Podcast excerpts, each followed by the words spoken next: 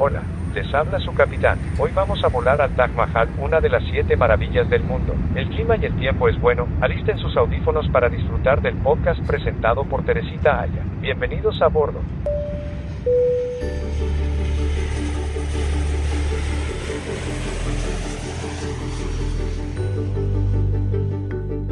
Soy Teresita Aya y los invito a que me acompañen en esta nueva temporada de La historia detrás de la historia. La historia detrás de las siete maravillas modernas del mundo, las siete grandes construcciones del ser humano que todavía nos asombran y nos llenan de magia cuando las recorremos, las visitamos y entendemos de lo que es capaz el ser humano. Una historia maravillosa y para que no se la pierdan, no se les olvide activar las notificaciones en Boombox, Spotify, Apple Podcast y Deezer.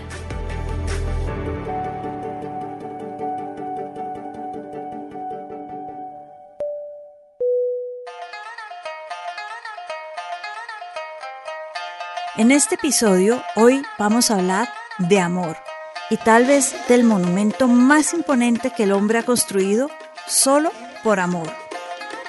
Es un monumento que parece un palacio y es más, una de sus palabras traduce como palacio, pero no es un palacio, es un mausoleo, una tumba.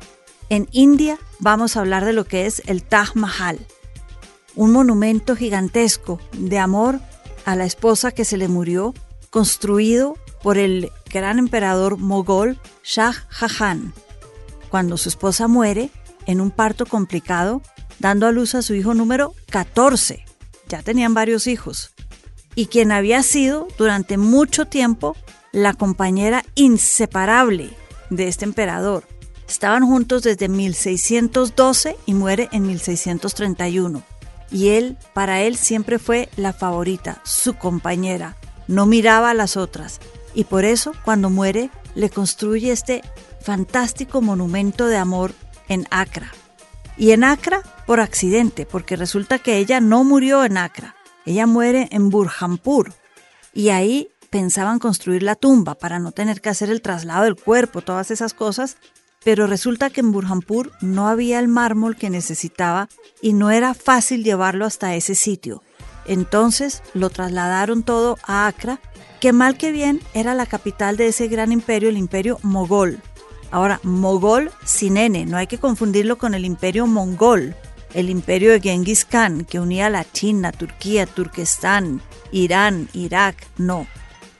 Es el imperio mogol, que viene, sí, de los mongoles, eso sí. El primer emperador, el emperador Barbur, cuando empieza a conquistar todo lo que fue el norte de la India y a bajar, puede trazar su linaje por parte de su madre hasta Genghis Khan. Pero no quería ponerle la N y no quería que los asociaran mucho con los mongoles, porque los mongoles tenían fama de haber sido supremamente violentos, de haber destrozado muchas cosas a su paso, y él no quería que lo asociaran con eso, él quería un imperio de alguna manera distinto a lo que era el imperio de los mongoles. Entonces es el imperio mogol o mugol, escrito también con O o con U. Volviendo a quien fue el emperador Shah Jahan, él reinó casi por 30 años. Fue quien trasladó la capital del imperio de Accra a Nueva Delhi, donde estuvo por muchos años.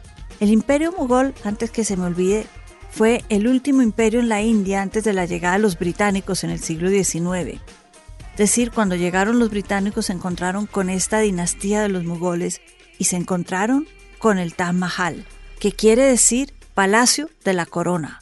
Mahal, palacio.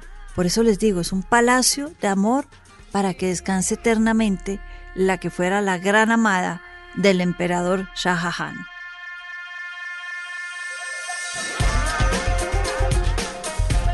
Como les digo, Taj Mahal quiere decir corona, Palacio de la Corona.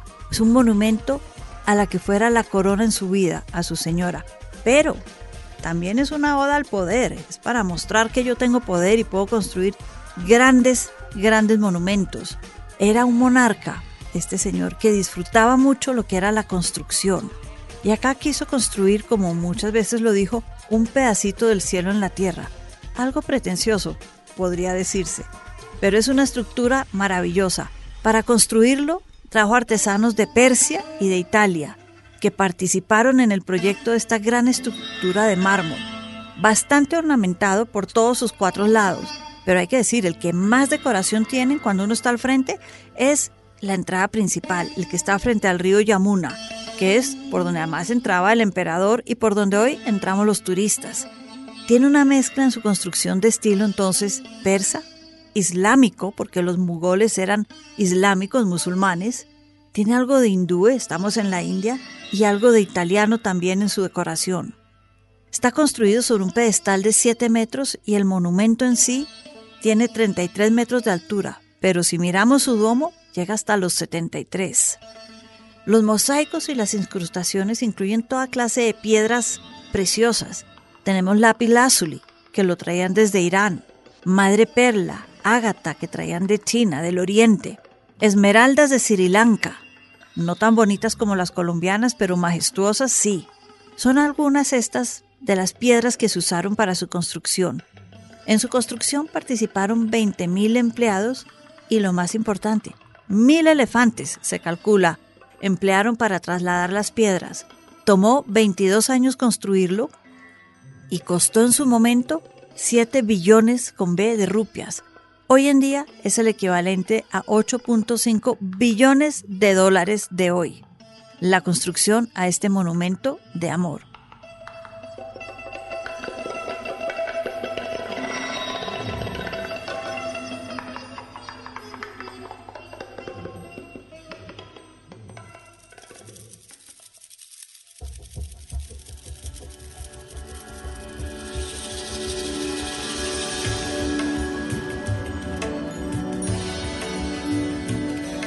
Estamos en la época es musulmana, esto como decía es una dinastía musulmana, entonces tiene minaretes parecidos a los minaretes que tienen las mezquitas. Tiene a cada lado minaretes y les cuento algo. Estos minaretes están inclinados como la famosa torre de pizza. Están inclinados hacia afuera del monumento. No hay sea hubiera un terremoto, algún desastre natural y se caigan los minaretes, pues estos se caen hacia otro lado para no dañar el monumento principal. Están mirando hacia afuera.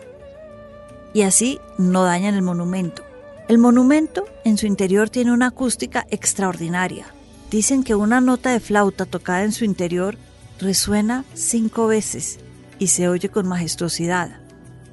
Al ingresar hay una cámara donde lo primero que vemos son unas tumbas pero estas no son tumbas de verdad, lo que se llama un cenotafo, una tumba falsa, y hay dos, porque está no solamente la de Montaz Mahal, la difunta, sino la de Shah Jahan, pero son tumbas falsas, porque las verdaderas tumbas están por debajo del suelo a un nivel más bajo, y solo está la de ella, porque se supone que a él lo iban a enterrar en un monumento muy parecido, pero, dice la leyenda, negro, al otro lado del río, otro mausoleo que él quiso construir.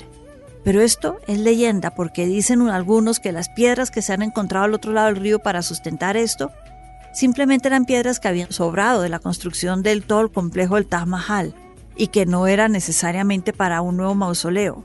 Otros dicen que él le dio demencia, fue depuesto por su hijo Aurangzeb, quien además mató a varios de sus hermanos para llegar al poder y simplemente puso a su padre de lado por la demencia y no se metió con él y nunca le construyó su mausoleo.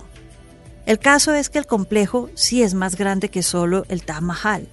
Como decía, el mundo islámico, entonces tiene a su lado una mezquita, Kauban, hecha esta en piedra roja, y un museo también en donde se puede observar la historia del monumento y ver algunas de las herramientas réplicas que se usaron para construirlo. También porque hay que mantener el equilibrio visual, si tengo la mezquita a un lado del monumento, tengo que tener algo al otro lado. Entonces está la mezquita falsa o el Jawab. Es un complejo de cinco grandes monumentos. Y es un complejo que hay que llegar y visitarlo en diferentes momentos del día y del año. Porque en un solo día el sol se refleja sobre este mármol blanco de diferentes maneras. Y al atardecer podemos ver un monumento en colores ocre, naranja y a veces hasta rojo. Lo que sí es que hay que decir que este monumento es maravilloso y tiene más de 10 réplicas a lo largo del planeta. Hay una réplica enorme en China, en Dubái, en Bangladesh, en California y varias réplicas dentro de la India, porque la gente está enamorada de esta majestuosidad, un monumento pensado literalmente para la eternidad y que hay que visitar, porque después de todo, su gran arquitecto en el fondo fue el amor.